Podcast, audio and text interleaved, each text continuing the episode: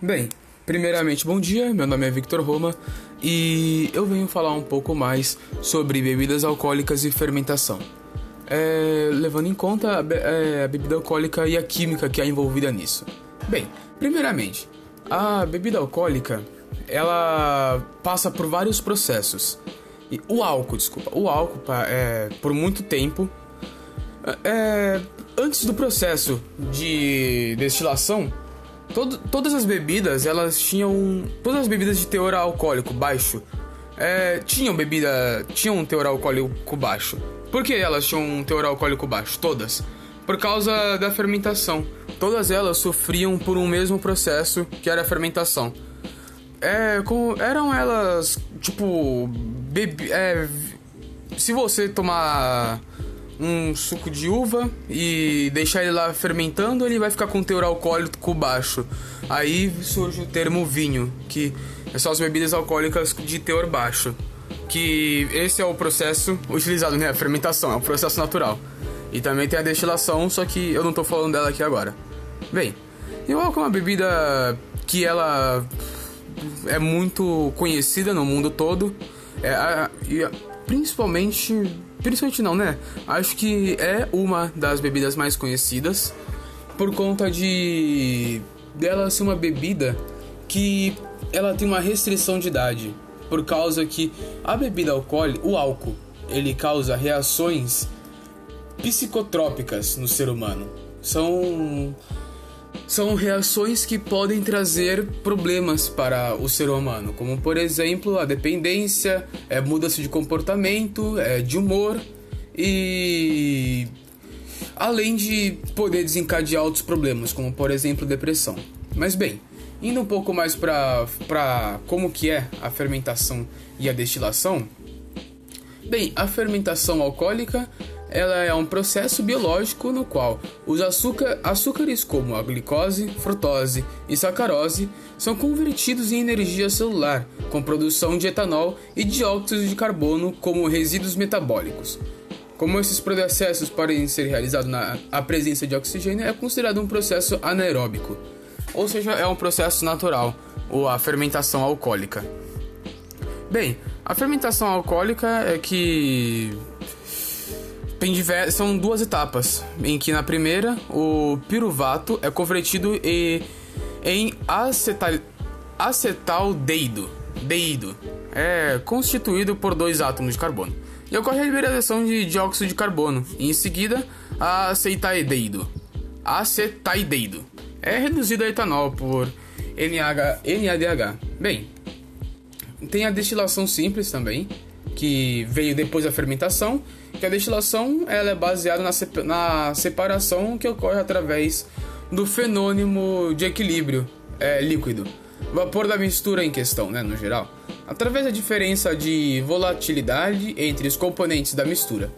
Bem, esse tipo de separação é ele é, na idade, é surgiu na Idade Média, mas mesmo assim é o mais recente e é utilizado até hoje. É o mais recente e o, o é, o geral é o da destilação, é a fama. Bem, e que naquela época é, os alquimistas da Idade Média realizavam seus experimentos com a utilização de métodos menos sofisticados que o utilizado antigamente. É mais sofisticado, desculpa, é mais sofisticado. Bem, a destilação simples, ela consiste no processo de separação de uma mistura homogênea, que possui uma única fase, onde um soluto, no estado sólido, está disperso ou dissolvido em um solvente, no estado líquido no caso. Basicamente, a destilação simples atua como com a evaporação de solvente presente na mistura, através do aquecimento, possibilitando a qualificação do resíduo sólido após a completa, após a completa vaporização da parte líquida. Esta quantificação é feita com o auxílio de balanças analíticas de precisão, pois em alguns casos resíduos sólidos se apresentam em pequenas quantidades. Bem, essa é a destilação simples e a fermentação alcoólica, e indo conversando um pouco mais sobre a bebida alcoólica atualmente, é que as principais bebidas alcoólicas comercializadas no Brasil são a cerveja e o vinho, licor, cachaça, uísque, conhaque e outros coquetéis além da vodka. Bem, E aqui eu fiz uma pesquisa e cheguei num resultado que a, as pessoas que. a taxa de idade das pessoas que mais consomem álcool são as pessoas que ficam entre 13 a 28 anos. É a taxa de idade das pessoas que mais consomem álcool. Mesmo o álcool sendo uma bebida para maiores de 18 anos. É... E a maioria dos álcools que são distribuídos para essas pessoas de da... abaixo da média são adquiridas, são bebidas alcoólicas que muitas vezes são permitidas pelos próprios pais, são dadas pelos pais para os filhos. E bem, isso meio que seria é, contra a regra, porque essa a bebida alcoólica, ela é considerada uma bebida ilícita, ilícita não, é considerada uma bebida como eu falei, que você do seu consciência tomar com uma certa quantidade alta. E isso em uma criança que ainda tem o cérebro em formação e o corpo em, forma, em informação pode trazer problemas muito sérios. Bem, problem, problemas muito sérios como é, falta de crescimento é, e entre outros aí. Bem, o, a, o, o álcool mais utilizado nas bebidas atuais é o etanol. Bem, o etanol ele também é utilizado em combustíveis e produtos de limpeza. Mas por que o etanol ele é utilizado numa coisa que você bebe se ele também é um combustível fóssil? Bem, o etanol ele é utilizado em diferentes níveis, tanto nos combustíveis como na bebida. Nos combustíveis é utilizado uma grande, um, grande percentual, podendo chegar a 90% de etanol. 90 a 100% de etanol, levando em conta o etanol não adulterado. E ah, nas bebidas é utilizado 15%, 14% de etanol. Não é utilizado muito além disso. Além de cevada e outros aí, que são álcools bem utilizados também.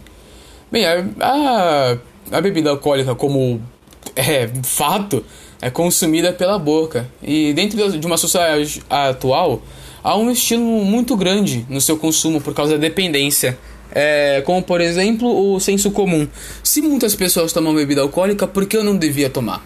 Aí entra na influ nas influências externas e a pessoa começa a, a, é, a ingerir bebida alcoólica e se torna dependente. E mesmo assim, independente desse fator, é importante a conscientização da sociedade em relação aos perigos que o uso dessa bebida pode acarretar a quem a consome como por exemplo o quis de abstinência, que é um comportamento que ocorre em pessoas que são dependentes e que estão em algum tempo sem inserir o álcool. É considerada como impaciência, ansiedade, alucinações, náuseas e convulsões. A crise da abstinência, resumidamente, é quando uma pessoa que depende de algum, de algum é, elemento químico ou algo do tipo no seu organismo por causa dessa dependência, com a falta dela, essa pessoa pode acabar tendo alguns problemas, como por exemplo alucinações e náuseas. Isso que é a crise de abstinência, que ela é causada tanto por álcools como outras drogas ilícitas, como por exemplo é, maconha e entre outros aí. Bem, é isso que eu tinha para falar. Espero que você aceite isso em resposta ao que foi solicitado e até uma próxima oportunidade da gente se encontrar.